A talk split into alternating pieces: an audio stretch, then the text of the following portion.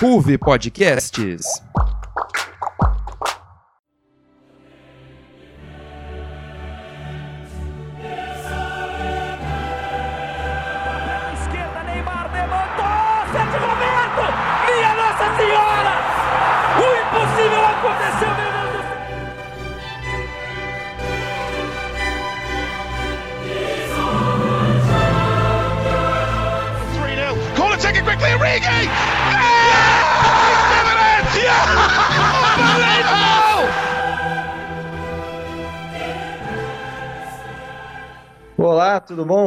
Começa agora o A Liga de Casa, o programa da RUV sobre futebol internacional. Eu sou Caio Chiosi e hoje me acompanham cada um da sua casa, o Matheus Antônio e o Felipe Uira. E aí, Matheus, tudo certo com você?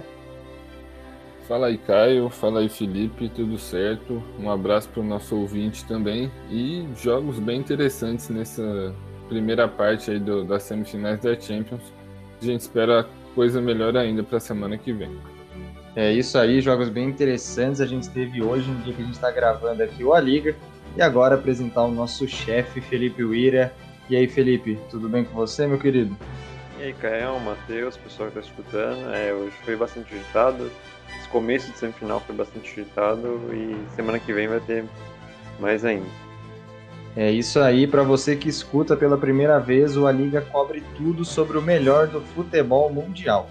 E nesse episódio vamos falar tudo sobre os primeiros jogos das semifinais da Champions League. Então aproveita já para seguir o programa aqui no Spotify para não perder nada dessa temporada. Além, claro, de seguir a Ruve nas redes sociais. É arroba Ruvebauru lá no Instagram e Ruve Podcasts no Facebook.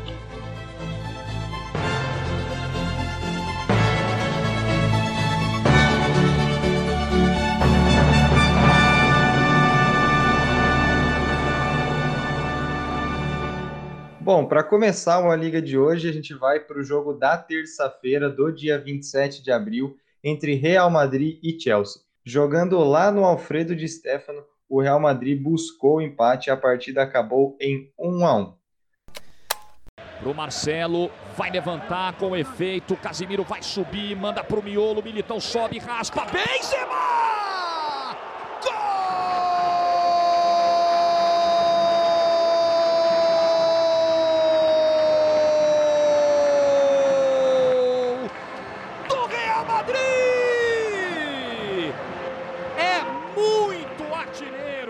Ô, Matheus, vou começar com você. A gente viu o Real jogando abaixo do que ele vem apresentando nos últimos jogos, né? E o Chelsea manteve aquele seu nível de atuação consistente. O que, que a gente dá para, o que, que dá para a gente analisar dessa, dessa partida? Olha, Caio, eu acho que foi uma partida bem mais interessante na primeira etapa do que na segunda. Acho que no primeiro tempo o Chelsea, como você falou, conseguiu ter mais o controle do jogo, conseguiu levar mais perigo ao gol do Real, só que não conseguiu aproveitar essas chances. E isso pode pesar muito para o jogo da volta. É, do lado do Real, eu acho que o Benzema apareceu mais uma vez para salvar o time merengue. E uma coisa que a gente pode é, tirar de bom é a volta do Hazard. Ele já tinha voltado pelo final de semana no Campeonato Espanhol, mas agora está aí para enfrentar o Chelsea, seu ex-time. Então a lei do ex também pode prevalecer aí entre Hazard e Chelsea, só que no geral, é, analisando a partida como um todo, eu acho que o Chelsea é, mereceu um pouco mais a vitória, porque eu acho que foi o time que jogou melhor por mais tempo. Poderia ter aproveitado essas chances, especialmente na primeira etapa, como eu citei aqui, e aí cabe dar um destaque negativo para o Timo Werner. É, o Thomas Tuchel deu uma chance para ele como titular, e ele teve uma chance claríssima logo no início do jogo para abrir o placar e acabou desperdiçando. Claro que isso não influenciou diretamente no resultado do jogo, digo diretamente porque o Chelsea não perdeu e ainda conseguiu sair com um empate fora de casa, mas a vitória seria ainda melhor e essa vitória poderia ter passado pelos pés dele se ele não perdesse aquele gol. Então, acho que o Chelsea jogou melhor, foi mais time durante um tempo maior na partida, só que acaba saindo com gosto amargo, porque poderia ter voltado é, para a Inglaterra com uma vitória e além disso está jogando contra o Real. E apesar de eu achar que o Chelsea ainda é o favorito para avançar, nunca dá para duvidar do Real na UEFA Champions League e eles também tem um time bem interessante que vai causar muito problema para os Blues. Ô Felipe, já emendando nesse assunto das chances perdidas pelo, pelo Chelsea, a equipe de Londres jogou muito fácil ali entre as linhas do Real Madrid, né? Eu me lembro de, umas, de uns 4, 5 ataques em velocidade, em que as linhas do, do Real Madrid estavam muito esparçadas, tinha um buraco imenso ali, e o Kanté é, foi conduzindo a bola, o Mount também puxou vários ataques. Você acha que isso foi porque o Casemiro jogou um pouco mais adiantado nessa partida? Né? O Casemiro que jogou meio como um segundo volante, ao meu ver, e não como o primeiro volante, como é a posição de origem e como ele se consagrou no Real. É, eu acho que isso tem influência sim nesse, nesse quesito no jogo, né? Ele um pouco mais distante dessa linha de defesa a, deixa essa abertura para o ataque do Chelsea. E isso também vem um pouco pelo sistema que o Zizou tentou adaptar o Real Madrid com esses três zagueiros na, na linha de defesa. Militão, Varane e Nath Fernandes. Ele consegue liberar um pouco mais o Casemiro, porque o Casemiro nessa temporada está sendo muito importante lá na frente também, além de ser um marcador exemplar. É, só que isso, contra esse Chelsea especificamente, deixa muitas aberturas. A gente viu como esse Chelsea é muito rápido, principalmente atacando. Você vê esse ataque com Pulisic e Werner lá na frente, só que tem o Tio, o Kanté jogando muito bem, o Mount e o Jorginho ativando eles muito facilmente. Isso abriu vários espaços. A gente viu uma partida não de tão alto nível do Toni Kroos, estava voltando ainda de lesão. O Modric foi bem abaixo das últimas partidas. E a gente vem elogiando exatamente esse trio é, de meio campo, né? Então, uma partida um pouco abaixo deles já expõe um pouco é, mais a defesa do time. E aí o Chelsea soube se aproveitar muito bem dessas situações, né? Atacando com bastante gente, é, achando os espaços entre as linhas e, que nem você falou, muito espaço, né? Muita distância entre a linha de meio campo e defesa. É, e acho que um, se a gente for setorizar ali os problemas do Real Madrid. Acho que a defesa foi, sofreu muito, né? A gente viu várias bolas alçadas para as costas dos zagueiros, só que o meio-campo também sofreu com esse, esse problema de espaçamento com a defesa. É, eu destaco o Marcelo, infelizmente, negativamente, porque, assim, para mim fica muito evidente, evidente que defensivamente ou nesse jogo de transição ele acaba sofrendo mais nesse esquema, né? O Zidane que não tinha o Mendy, que é o titular pela esquerda, só que ele acaba sofrendo muito e isso dificulta para o Nacho, inclusive, que ele tem que sempre estar tá cobrindo esse lado esquerdo. E no ataque, dá para destacar o Benzema muito isolado, né? Eu, a parte de ataque foi mais o Benzema e o Vinícius Júnior, né? O Carvajal tentava apoiar um pouco, só que muitas jogadas era essa esticada para o Benzema tentar ganhar alguma bola, só que sempre fechava quatro jogadores, três jogadores do Chelsea, e eu achei ele um pouco isolado demais por causa desse sistema. Ô Felipe, e agora você, como torcedor do Borussia Dortmund, eu queria que você falasse um pouco do Pulisic. É, no começo da temporada, muitos apontavam ele como reserva desse time. Ele até foi, porque sofreu com lesões nessa temporada, mas vem fazendo boas partidas e vem sendo muito importante para a equipe do Chelsea, seja no mata-mata da Liga dos Campeões, seja como uma peça importante para rodar o elenco na Premier League e não fazer com que o cansaço é, bata muito a, a porta do, do Chelsea. Então eu queria que você analisasse a partida do, do estadunidense, que, na minha opinião, junto com o Kanté, foi, foram os melhores em campo. É, o Pulisic vem num crescimento muito visível, assim, né? Bem interessante como ele vem crescendo junto com o Tuchel. É, o Tuchel que começou, né, o Pulisic no, no futebol profissional, né, de primeiro escalão, ele que começou ele lá em, em Dortmund e agora num sistema um pouco diferente para o Pulisic, porque ele sempre jogava como esse aberto pelos lados, né, seja pela esquerda ou pela direita, ele sempre tinha essa preferência. E nesse Chelsea, pelo menos nesse jogo também, né, ele aparece bastante é, internamente, até por conta de uma falta de um centroavante de ofício, né, o Timo Werner não é exatamente isso, e o Pulisic ganha muito esse espaço é, na entrada da área ali para construir jogadas, é bem interessante esse sistema pro, pro Pulisic, principalmente porque está dando certo, né? Isso que é mais interessante, ele sempre é, com a bola, está sempre visado pelos, pelos companheiros de time. Ele teve cinco dribles com sucesso, de sete tentados. É, ele sofreu seis faltas, é, seis faltas sofridas durante o jogo. Se eu não me engano, é o jogador que mais sofreu faltas. Então, isso contra o Porto também foi assim. ele recebendo muita bola e indo para cima. Então, muito importante nesse time, com certeza. É, merecendo, se a gente puder falar assim, essa 10 do Chelsea e crescendo muito. E aproveitando é, esse gancho do Pulisic, ele foi o primeiro jogador americano a marcar numa semifinal de Champions ou final, né? Nessas duas fases de mata-mata da Champions League. E aí eu, eu vi um tweet do Mr. Chip, é, que é um analista espanhol bem famoso no Twitter, eu recomendo é, o pessoal seguir ele, que é, tipo, ele fala assim que 30 anos atrás isso seria inimaginável, né? Um americano marcando é, na, nas semis, nas fases decisivas da Champions.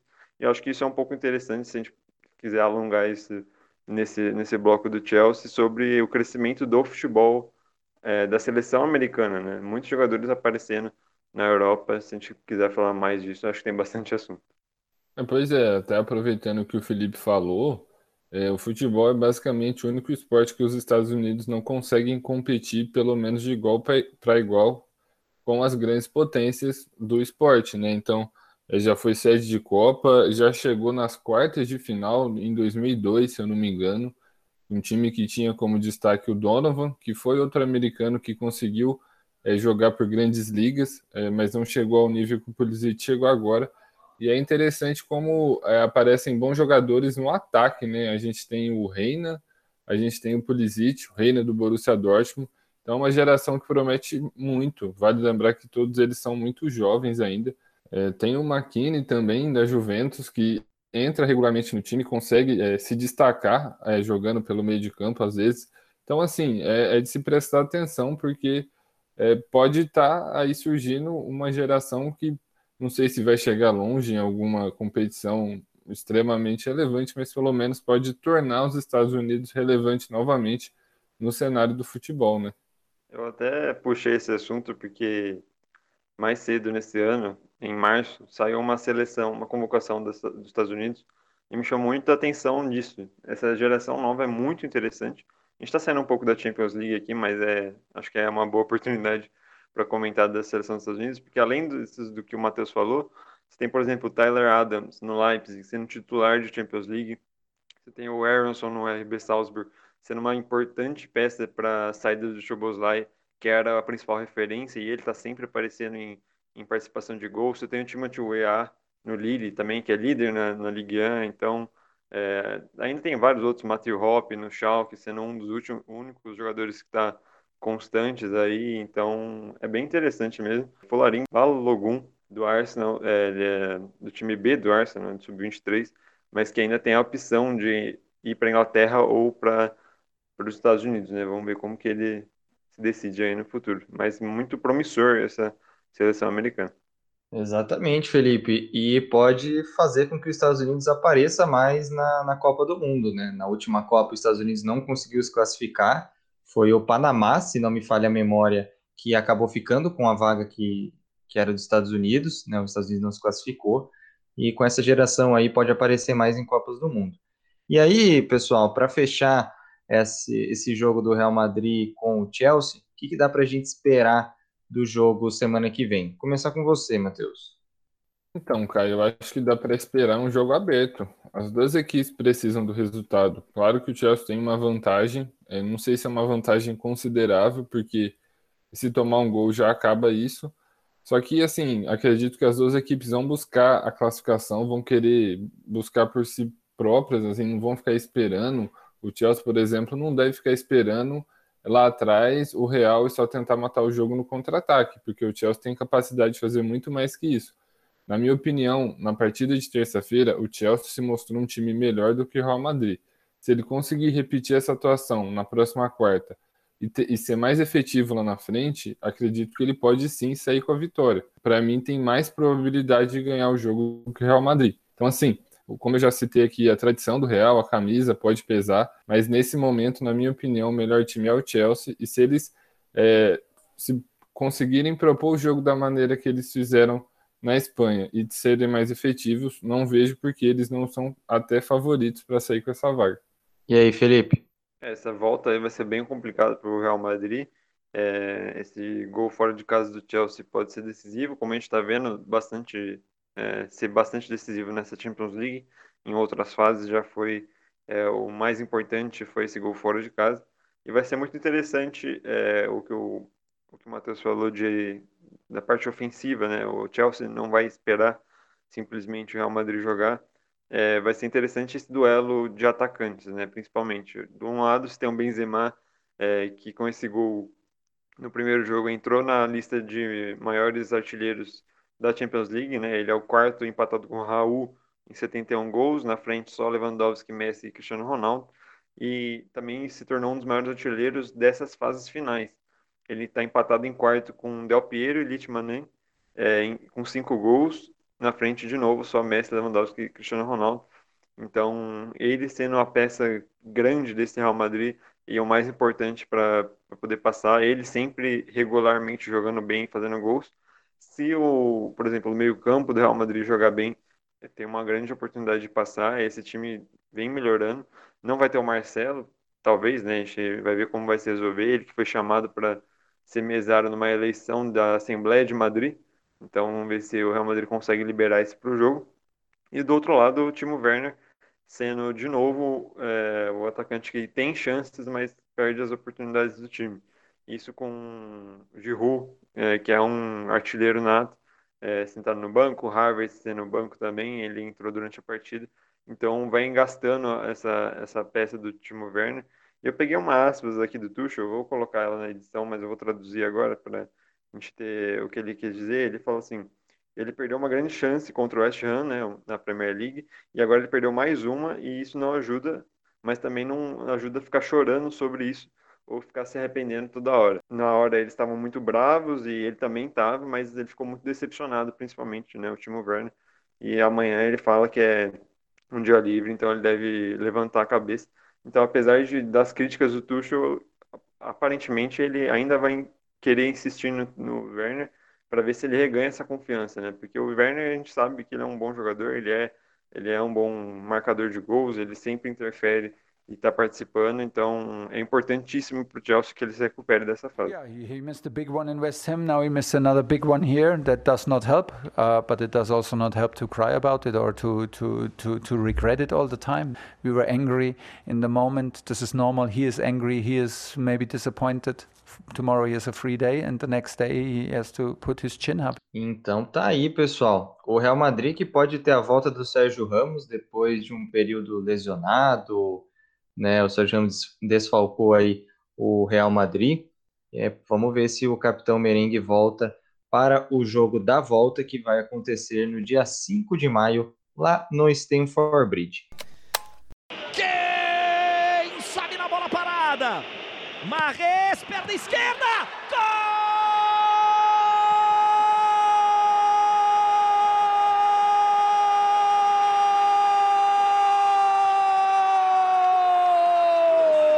Vira! Vira! Vira! Virou o City! E agora, o outro jogo da semifinal, que aconteceu na quarta-feira, dia 28 de abril, o PSG recebeu o Manchester City lá no Parque dos Príncipes e os franceses começaram ganhando, mas num podemos dizer desastre, num apagão, o City virou o jogo e fechou o placar em 2 a 1. Felipe, o PSG parecia dominante no primeiro tempo, mas vai para o segundo jogo em desvantagem. Para mim, o PSG foi bem melhor no, no, primeiro tempo, mas no segundo deu um apagão ali. O que, que aconteceu com a equipe francesa, Felipe? É que nem você falou, para mim, também concordo, o PSG foi dominante no primeiro tempo. Parecia bastante algo que o City faz com os outros times, né? De não deixar ele ficar com a bola e limitar totalmente a, a criação ofensiva. O PSG estava conseguindo fazer isso muito bem não anulava os lançamentos longos, é, os passes internos também não estavam funcionando. A marcação no meio-campo foi essencial e no meio-campo o PSG ganhou o primeiro tempo. É, foi muito, muito bem, não, não deixou espaços nenhum para o City. E o gol, apesar de sair num escanteio, poderia ter acontecido antes, né? O Neymar teve uma chance e depois ele, ele sai na frente do, do Ederson, se não me engano mais para frente no jogo, mas esse gol, assim, o PSG estava construindo já para acontecer e o Di Maria jogando muito bem também e sai esse gol no, do Marquinhos que vem sendo iluminado na Champions é, segunda temporada dele seguida, marcando nas quartas e na semi. Ele é o terceiro jogador da história a conseguir fazer isso, junto com Ronaldo, Cristiano Ronaldo e Griezmann.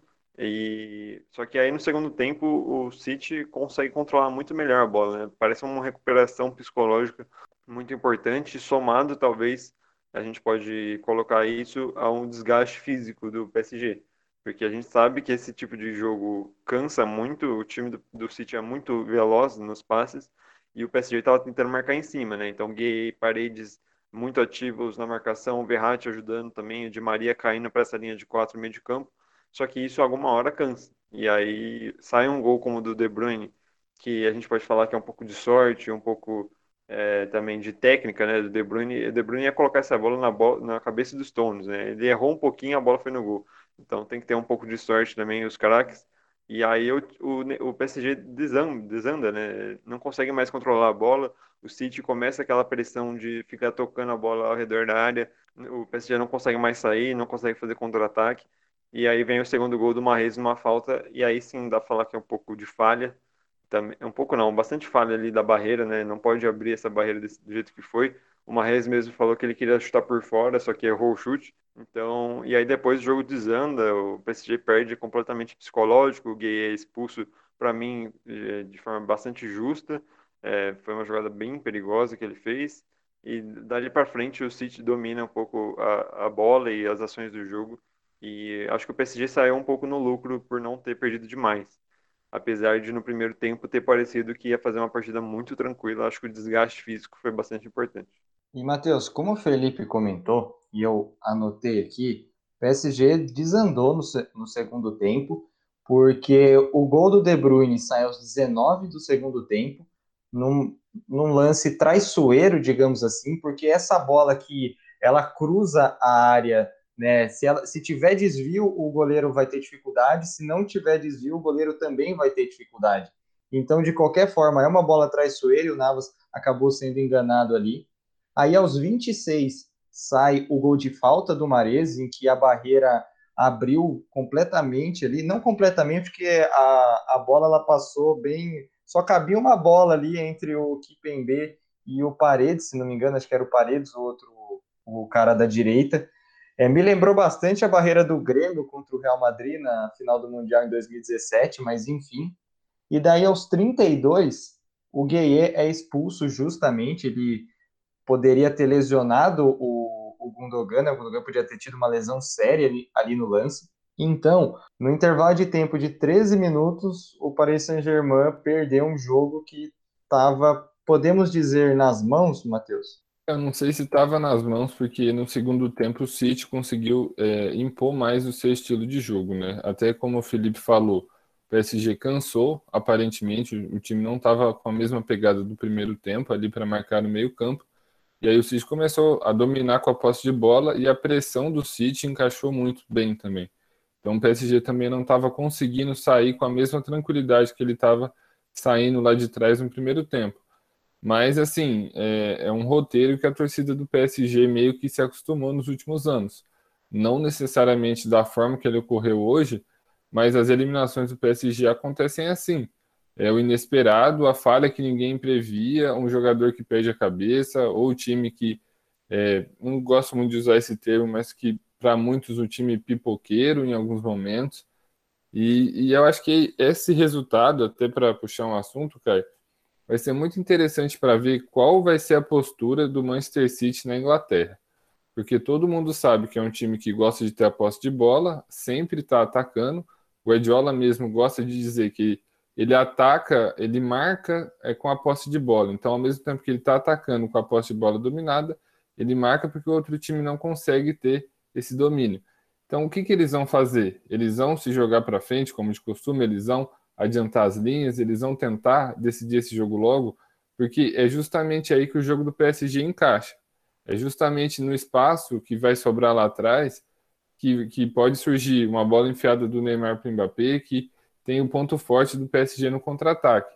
Só antes de passar para o Felipe, acho que é importante destacar a falta do Mbappé hoje. Não posso, não sei se é dá para falar que ele jogou muito mal, mas ele precisa arrumar uma maneira, e o PSG junto o Pochettino, não é só culpa dele, de conseguir aparecer mais no jogo quando não tem essa escapada no contra-ataque, essa bola na corrida.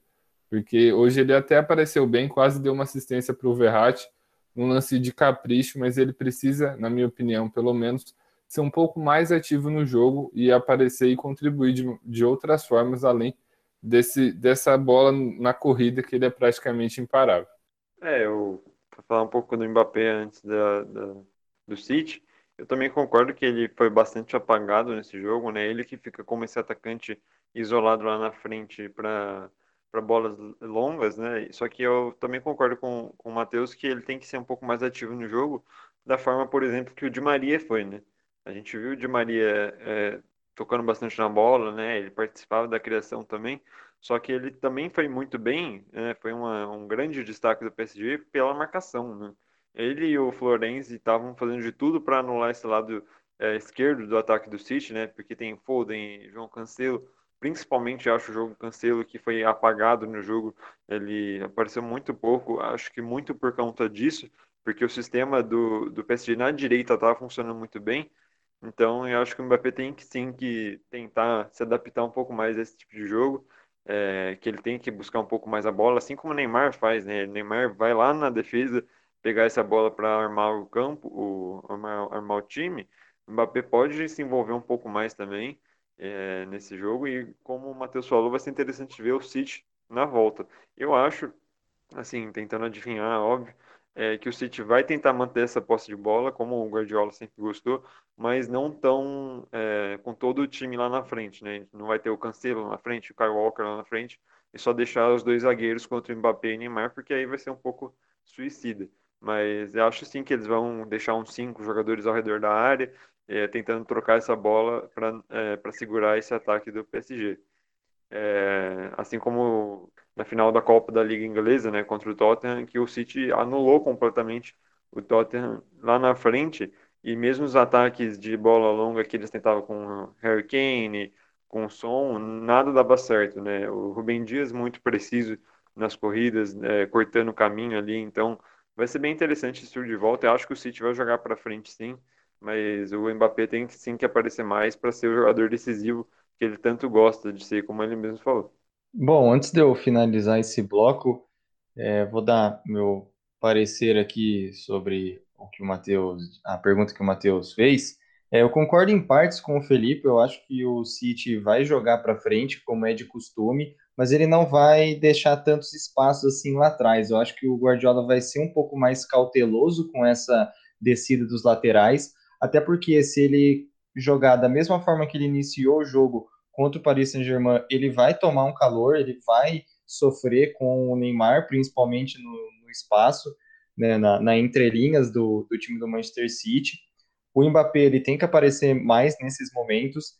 É, eu até senti o Di Maria muito sobrecarregado é, por estar tá fazendo o setor de marcação e estar tá fazendo o setor de criatividade ali pelo, pelo lado direito, mesmo ele tendo executado os dois muito bem, eu senti ele sobrecarregado, senti que o Mbappé poderia ter ajudado mais o argentino ali daquele lado. O PSG tem que manter a cabeça no lugar da melhor forma possível, porque para mim o jogo estava muito a favor do Paris Saint-Germain. É, o, o City melhorou no segundo tempo, mas não criou nenhuma chance de perigo. Eu não me lembro de nenhuma defesa do Navas, inclusive, é, nesse período. O, o PSG estava com uma defesa bem encaixada, o Gueye estava jogando muito bem, o Verratti estava sendo importante na, na saída de bola, e aí, como o Matheus disse, voltou toda aquela história de eliminações e o histórico psicológico, e daí desandou completamente. Então, acho que o Paris Saint-Germain vai ter que ter um psicológico perfeito nessa partida e o Manchester City vai ter que tomar um pouco mais de cautela aí com, com seus laterais. É só um ponto que eu lembrei, você citou o Gueye, é, só para deixar bem claro que eu via bastante gente discutindo sobre o cartão vermelho do Gueye e o cartão amarelo do De Bruyne. Para mim ali não tem muita discussão, para falar a verdade, eu acho que os lances são bastante diferentes. O Gay dá uma entrada quase, é, bastante alta assim no, no tornozelo do Gundogan, é, por trás ainda e bastante bastante forte o lance, enquanto o De Bruyne tenta pegar a bola e dar um pisão, né? Então Eu, o amarelo para mim foi justo, ali uma chamada mais forte, mas para mim era loucura um vermelho. E falando um pouco do City de novo, eu acho que vai ser interessante como eh, se ele, se o Guardiola opta, por exemplo, por colocar o Gabriel Jesus é, nesse jogo, ele que é, muita gente é, sacaneia um pouco o Jesus de ser mais um volante do que um atacante, né? Porque ele faz muito bem essa função de é, ficar marcando, ficar em cima do outro time, talvez seja uma opção é, que faça mais pressão lá em cima do que os meias que o Guardiola opta por colocar lá na frente. Tá então, o que a gente sabe e tem de garantia é que o jogo da volta vai ser um jogaço e a gente com certeza não vai perder nada. E com isso nós encerramos o primeiro bloco aqui do A Liga, mas fica por aí que tem muito mais debate no próximo bloco. Enquanto isso, a gente vai fazer uma pausa rapidinha e você aproveita para seguir a Ruve no Instagram. É arroba no Instagram e Ruve Podcasts lá no Facebook. Ei, você que está ouvindo a Liga, você já conhece o programa Pipoca Cabeça do Núcleo de Entretenimento da Ruve Podcasts? No episódio que vai sair dia 5 de maio, falaremos sobre os principais lançamentos do mês de abril. E é claro, vamos trazer diversas dicas de filmes para a sua maratona do mês do Orgulho Nerd. Vem acompanhar o nosso programa toda primeira quarta-feira do mês, às 18 horas no Anchor e Spotify, para não perder nenhum episódio. Siga as nossas redes sociais da Ruve Podcasts para saber mais novidades.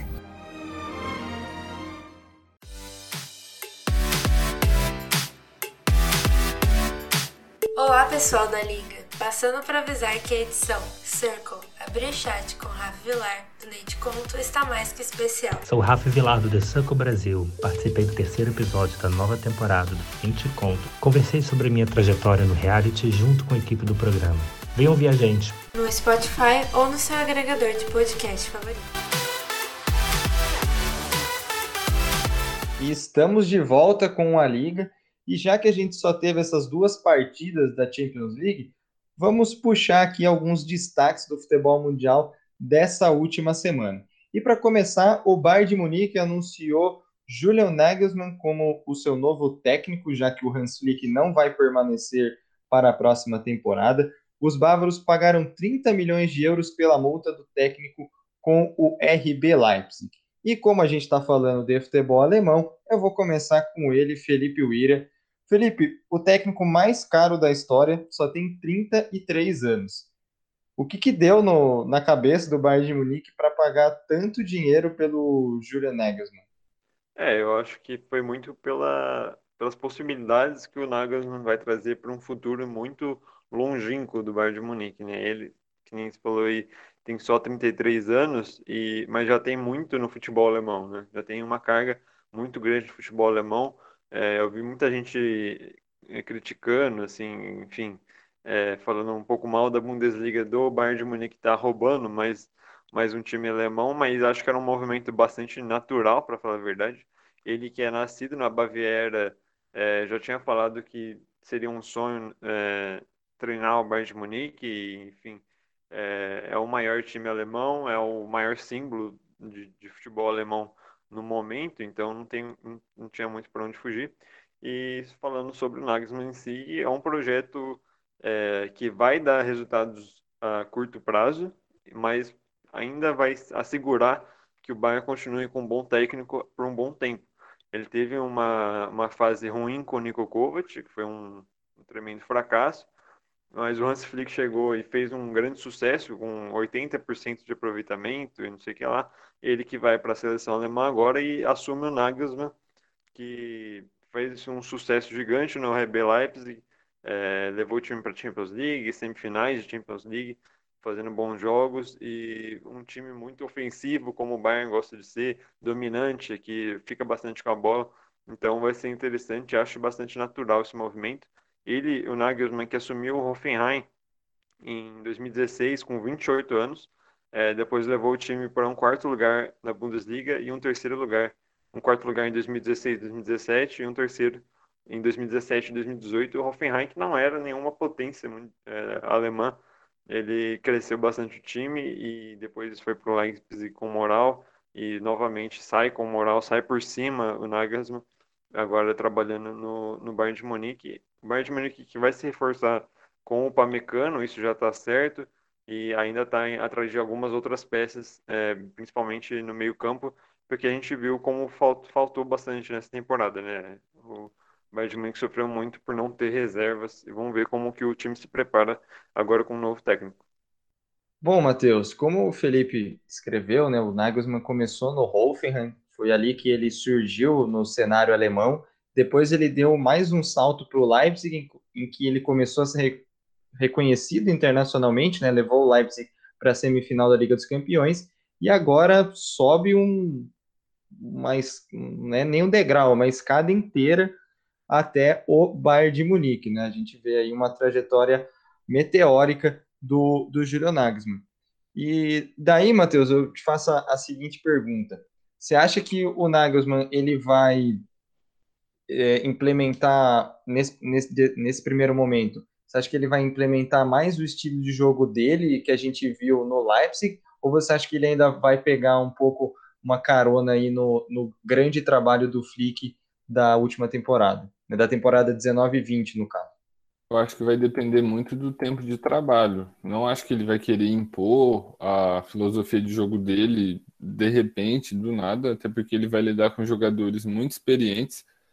Creio que eles vão ser muito receptivos, porque vendo o que ele faz no RB Leipzig, é, dá para ter a ideia que o Bayern vai ser um time muito bom e vai render muito na mão dele. Mas assim, eu acho que se ele pegar uma carona no Hans Flick ou já tentar de cara impor o que ele pensa, eu acredito que pode dar certo, porque ele vai jogar com jogadores muito bons, muito acima da média. Então não acredito que isso vai ser um problema.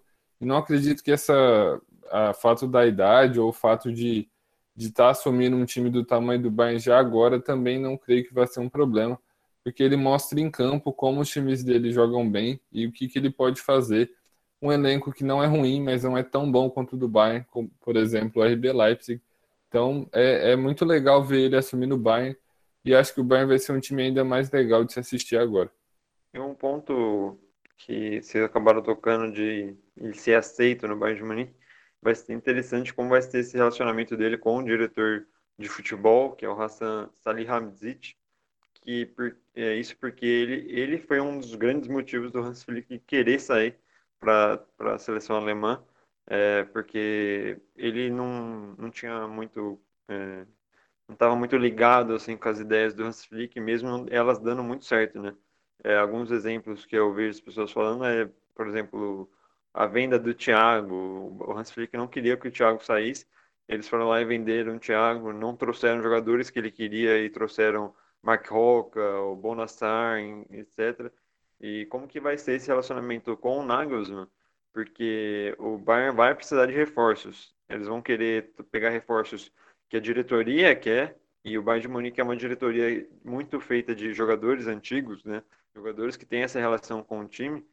É, como que vai ser esse relacionamento de um, de um jovem treinador chegando num, num hall de grandes jogadores alemães é, nessa relação de contratos, principalmente, né? Porque no RB Leipzig ele tinha a confiança do time e tinha a confiança do projeto da Red Bull de fazer as contratações e atrair jogadores, principalmente do Red Bull Salzburg.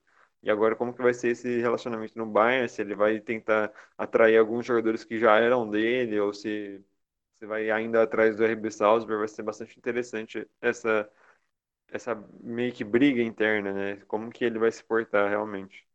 E só para a gente finalizar esse assunto do Nagelsmann, para vocês terem ideia, o Manuel Neuer, capitão do, do Bayern de Munique, é mais velho do que o treinador, né? O, o Neuer tem 35 e o Nagelsmann 33. Então vai ser interessante para ver como vai ser a, rela a relação do Nagelsmann com os seus comandados também. E partindo para o último assunto do nosso queridíssima liga, vamos passar pela Europa League, que assim como a Liga dos Campeões, também está indo para a fase de semifinais. Os últimos dois confrontos antes da grande final serão Manchester United contra Roma e Arsenal contra o Villarreal. Ô Matheus, a Roma chegou depois de eliminar o Ajax, enquanto que o United bateu a sensação espanhola do Granada, né? O Granada que surpreendeu muita gente nessa temporada. Dá para a gente falar que é um confronto bastante equilibrado, esse do United contra a Roma? Eu acho que sim, até porque a Roma está vivendo uma boa fase na, na UEFA Europa League e o United, na minha opinião, tem um elenco superior, mas não está jogando tão bem assim, tão bem, eu digo, a ponto de se colocar como franco favorito contra a Roma. Então acho que dá para falar que vai ser um confronto mais ou menos equilibrado. É, o United é curioso, né? Ver o United brigando na Europa League e ver o City brigando na Champions League. Quem imaginaria isso há uns anos atrás? Mas enfim, acredito que vai ser um jogo bem legal. É, acho que os quatro times que estão nas semifinais da UEFA Europa League são times bem interessantes e os confrontos tendem a ser equilibrados e acho que isso pode gerar é, vários jogos bem legais para a gente assistir, né? Para quem realmente gosta de ver futebol, gosta de é, é, assiste qualquer jogo assim, esses jogos que vão é, ter na Europa League são um prato cheio. Então tá aí, eu, eu concordo com o Matheus também, acho que o United de Roma vai ser um confronto equilibrado, mais pelo momento que o United está atravessando. A gente já viu o Manchester bem melhor nessa temporada e não é o melhor momento lá dos Red Devils, então é um confronto aí equilibrado. E Felipe, do outro lado a gente tem um Arsenal contra o Villarreal, né? O submarino amarelo contra os Gunners. O que, que você está esperando dessa partida? Também acho que vai ser uma partida bem equilibrada. É, o Villarreal não vem é, tão bem assim no Campeonato Espanhol. Venceu o Dinamo Zagreb na Europa League é, com é, bastante certeza, assim, né? Venceu os dois jogos, venceu na Croácia e também na Espanha é, uma boa geração de Dinamo Zagreb também, não é qualquer time que ele, que ele bateu nessas quartas de final e chega para esse jogo é, por primeira partida depois de duas derrotas na, na La Liga, uma derrota para o Alavés fora de casa e uma derrota para o Barcelona em casa com uma expulsão é, bastante violenta ali no, no lance com o Messi do, do Mano Trigueiros. O Mano Trigueiros quase arrancou a perna do Messi no lance ali, mas agora chega para essa partida com o Arsenal bastante se puder falar pressionado, eu acho que o favoritismo acaba caindo para o Arsenal, é, talvez pelo nome ou por ser da Premier League em si, enfim, porque o Arsenal também não vive a sua melhor fase de todas, é um Arsenal muito inconstante também, né? É, teve toda a briga com a Superliga, né, que a gente comentou aí, e o Arsenal sempre foi um, um, um foco de algumas piadas contra a Superliga, porque ele é o décimo colocado na Premier League agora, a última vitória foi contra o Sheffield United fora de casa, que é o lanterna já rebaixado. Então vai ser interessante pelo equilíbrio. Se o Arsenal jogar bem é, e o Villarreal também ir bem forte para o jogo, vai ser um jogo interessante. O Arsenal tem uma força ofensiva bastante interessante com Lacazette, Aubameyang, vamos ver se ele volta para esse jogo, é, Bukayo Saka e tudo mais. Então, é, acho bastante equilibrado sim esse confronto. E do outro lado, essa Roma, é, falando, falando, rapidinho da Roma, né, é, ganhou um jogo do Ajax é, em algumas falhas, né, lá na Holanda, em, mas também foi um jogo bastante equilibrado e acho que destaca bastante o que o Matheus falou. A Europa League está bem interessante esse ano, com alguns times diferentes chegando nas fases finais. Slavia Praga é, jogou contra o Arsenal nas quartas, o Granada, sensação da Espanha. E o Ajax aí aparecendo também, tá bem interessante a Europa League. É, Vou destacar rapidinho, cara, desculpa te, te, interromper.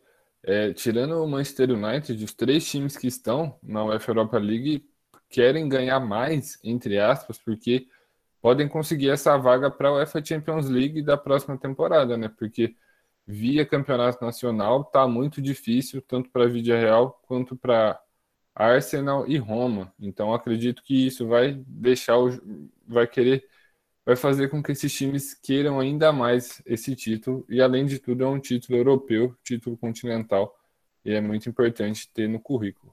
E falando outra coisa, cara, não sei se você acabou é, acabar comentando disso, a presença dos ingleses, né, de novo, é, nas fases finais, a gente pode ter de novo duas finais inglesas na Europa, Manchester City que já ganhou o primeiro jogo do PSG e o Chelsea, é, que empatou com o Real. Então, lembrando a temporada 18 e 19, se não estou enganado, que foi Liverpool, Tottenham, Chelsea e Arsenal. Né? É isso aí, Felipe. No, nessa temporada 18 e 19, o Liverpool enfrentou o Tottenham na final da Liga dos Campeões e o Chelsea enfrentou a equipe do Arsenal na Liga Europa. E aí eu queria perguntar para vocês, para a gente fechar esse nosso A Liga. A presença desses quatro ingleses, né, do Manchester City do Chelsea na semifinal da Champions e do Arsenal e do Manchester United na semifinal da Liga Europa, só confirma pra gente que a Premier League é a melhor liga do mundo? Honestamente, para mim não, né? É, até porque é, Arsenal e é, até ontem o Chelsea também é, não estavam indo muito bem na, na Premier League. O City é líder e o Manchester United está tentando caçar ele, é óbvio, mas esses dois times não estão é, indo tão bem assim. E enquanto o Leicester e o West Ham são forças que estão aparecendo bastante. Então é curioso isso realmente é, aparecer de novo quatro ingleses, mas por exemplo a Liga Espanhola está tá numa num, uma temporada muito interessante, tendo uma disputa, aleluia, né, entre os, entre os três, Atlético de Madrid, Real Madrid e Barça, com o Barça crescendo, o Real Madrid crescendo no final da temporada, o Atlético de Madrid começou muito bem. Na, na Liga a gente tem o Lille desafiando uh, finalmente o PSG, o Mônaco muito bem também aparecendo. É bem legal esse Mônaco, inclusive é um time bem interessante. Então, eu não sei se exatamente isso, isso exatamente, é, especificamente confirma, eu, eu acho que é, que assim, é a liga mais estrelada, assim, a gente poder dizer, mas não exatamente por isso, até porque tem outros times é, muito legais e interessantes na Premier League que estão aparecendo em, em uma melhor fase até às vezes. É, eu concordo com o Felipe. Acho que não dá para pegar a competição europeia como parâmetro, mesmo levando em conta que os ingleses foram bem em algumas, algumas das últimas edições da UEFA Champions League. Se você for parar para analisar um tempo maior, quem se sobressai são os espanhóis, que em teoria a La Liga é a liga que bate de frente com a Premier League. E essa discussão era muito mais forte quando tinha Cristiano Ronaldo e Messi jogando na Espanha. Então, assim, o Messi ainda está lá, no caso, claro. Mas eu acho que se for olhar, é, tomar como parâmetro a competição europeia, não fica muito legal para os times ingleses que não têm um desempenho tão satisfatório assim, é, ultimamente dado todo o glamour e a competitividade e qualidade da Premier League na, nas últimas duas décadas. E é com esse debate que nós encerramos a edição 45 do A Liga, hein? Semana que vem teremos finalmente os times classificados para a grande final da Champions League. Será que é Paris Saint-Germain, Real, Chelsea, Manchester City? Quem será que vai se classificar? E para não perder nada, segue a Ruve lá nas redes sociais, é arroba Ruve Bauru no Insta e Ruve Podcasts lá no Facebook. Quero agradecer você, ouvinte, que esteve aqui conosco e também esse time de comentaristas que sempre estão aqui comigo. Infelizmente o Alex não pôde participar da gravação hoje, mas, Matheus, um grande abraço para você e até a próxima. Abração, Caio, um abração, Felipe, um abraço especial para o nosso ouvinte e a gente vai estar esperando todo mundo aqui de volta para ver quem que vai fazer a grande final da Champions League no final do mês de maio. Felipe Uira, aquele abraço e até semana que vem, meu querido. Valeu, Caião. Um abraço. Um abraço para o Matheus, pessoal que ficou escutando até agora, para o Alex, que não conseguiu participar.